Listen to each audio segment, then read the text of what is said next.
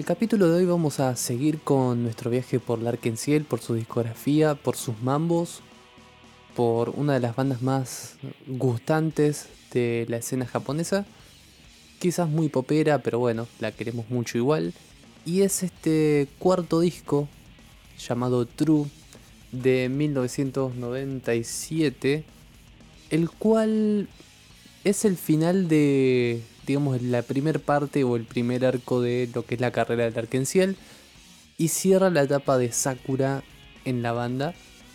Que como les habíamos comentado en el capítulo anterior, que hablamos sobre Heavenly, Sakura como que empieza a tener cierto descontento con, digamos, cómo se está encarando la banda y cómo se está convirtiendo en una banda pop, en una banda, digamos, de, discográfica, más que un tipo de, estilo de banda rockera que se mueve hacia otro tipo de mensaje y hacia otro tipo de situación. De hecho, True llega a justamente clasificar y topear el Oricon a convertirse en uno de los discos más importantes de la temporada 1989-1998, según la revista musical Banjarus en el 2004. Pero bueno, en 1996 es uno de los discos que llega al número 1 del Oricon durante varios meses. Y es un disco en el cual ya se nota mucho, muchísimo más digamos, la pulseada hacia el bando pop, que es lo que después va a despegarse en la carrera de Arkenciel. De este disco vamos a pegar una repasadita a las canciones. Todas las letras son escritas por Hyde, excepto la quinta canción que es Good Morning Hyde, que esa es escrita por Sakura, y que es un poco una canción que para muchos refleja, entre los que me incluyo, una cierta contradicción, una cierta molestia que tiene Sakura con respecto a cómo se están manejando las cosas en la banda. La primera canción es Farewell, compuesta por Ken, escrita por Hyde. La segunda es Cares of Venus, también musicalizada por Ken. La tercera, Round and Round, Round and Round, perdón, compuesta completamente por Hyde. Flower, también compuesta completamente por Hyde. Good Morning Hyde, musicalizada por Hyde, escrita por Sakura. The Fort, Cafe, Fort Avenue Café, yo siempre digo The Fort Cafe Avenue, no sé por qué. Musicalizada por Ken, escrita por Hyde. Lights and Truth también, de, de Kenny Hyde. Casi Nikianaide, escrita por Hyde y musicalizada por Tetsu. I Wish también, por Tetsu y Hyde.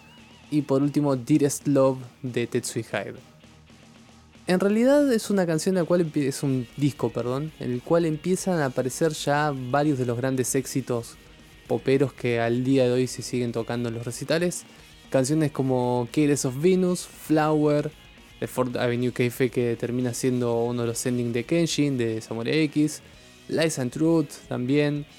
Es como que empieza a perfilarse los grandes éxitos de la banda, que son todos de influencia bastante popera y empieza a, frustrar el camino de la banda, sobre todo de Sakura, que se retira. Pero se retira no tanto por, digamos, el problema del éxito comercial, sino porque lo casan con metanfetaminas en un lado, él como que está circulando por la vida, lo frena en la yuta y le dice, a ver qué tiene usted en el bolsillo, ah, tiene metanfetamina, se quiere hacer el Walter White japonés.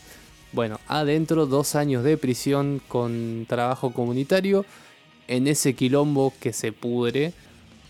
Eh, los abogados de la Kion seguramente le han golpeado las manos a los abogados de Sakura y le han dicho, mira, si no querés que le rompamos el ojete a Sakura por perjudicar la banda, porque realmente en el momento en el cual se hizo noticia esto fue masivo y en Japón pardearon y persiguieron a los miembros de la banda durante muchísimo tiempo y fue como no, que, quilombo zarpado. Entonces le dijeron a Sakura, bueno, renuncia ya a la banda porque no queremos que rompa todo porque vos sos un drogadicto de mierda.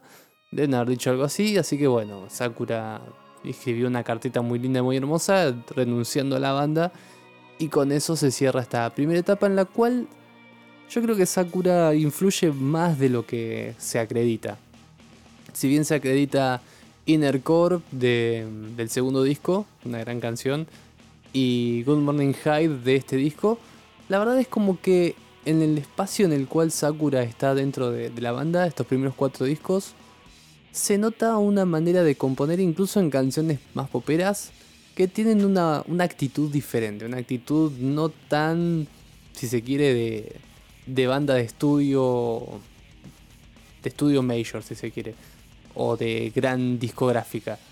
Es como que busca otra cosa y le interesa tocar otro tipo de, de canciones. Y con la ida de Sakura eso se va un poco. Entonces me parece que lo que contribuye, además del personaje que él mismo adopta y que creo que tiene mucho que ver con su personalidad, de ser medio desprendido y medio alejado de, los medios y de toda la situación, que sería justamente el gran éxito de, las bandas en Japón tiene mucho que ver con cómo llegan al público y esa relación que suelen tener los músicos respecto de, de sus personas como una cuestión, como personaje. El tipo es como que siempre se mostró medio anti en, esa situación, no muy dispuesto a jugar el juego de la discográfica, del éxito y de, ser un, un, idol, para ser un músico de carrera y un músico que quiere hacer rock y quiere ser algún otro tipo de historias. Así que bueno, vamos a escuchar el disco de estas 10 canciones me parece un disco decente, tiene éxitos que son buenos. Flower es una gran canción. Good Morning Hyde está muy bien también. The Forte Avenue Café, todos los que escuchamos el ending de Kenshin, la verdad nos gusta mucho, está muy bueno. Lies and Truth está interesante, no es precisamente de mis hits favoritos, pero está bueno. Y creo que con esto vamos a, a pasar después a lo que sería Heart, el disco siguiente que es un disco en transición con la llegada de Yukihiro. Que, digamos, arma el MKS2, que es el MKS más conocido de la banda. Pero el disco en sí mismo le, quizás le falta un poquito, un poquito de golpe de horno. Pero bueno, esto fue este programa del día de la fecha. Vamos a escuchar True y espero que les guste. Y como dicen en el nivel X, chau chau.「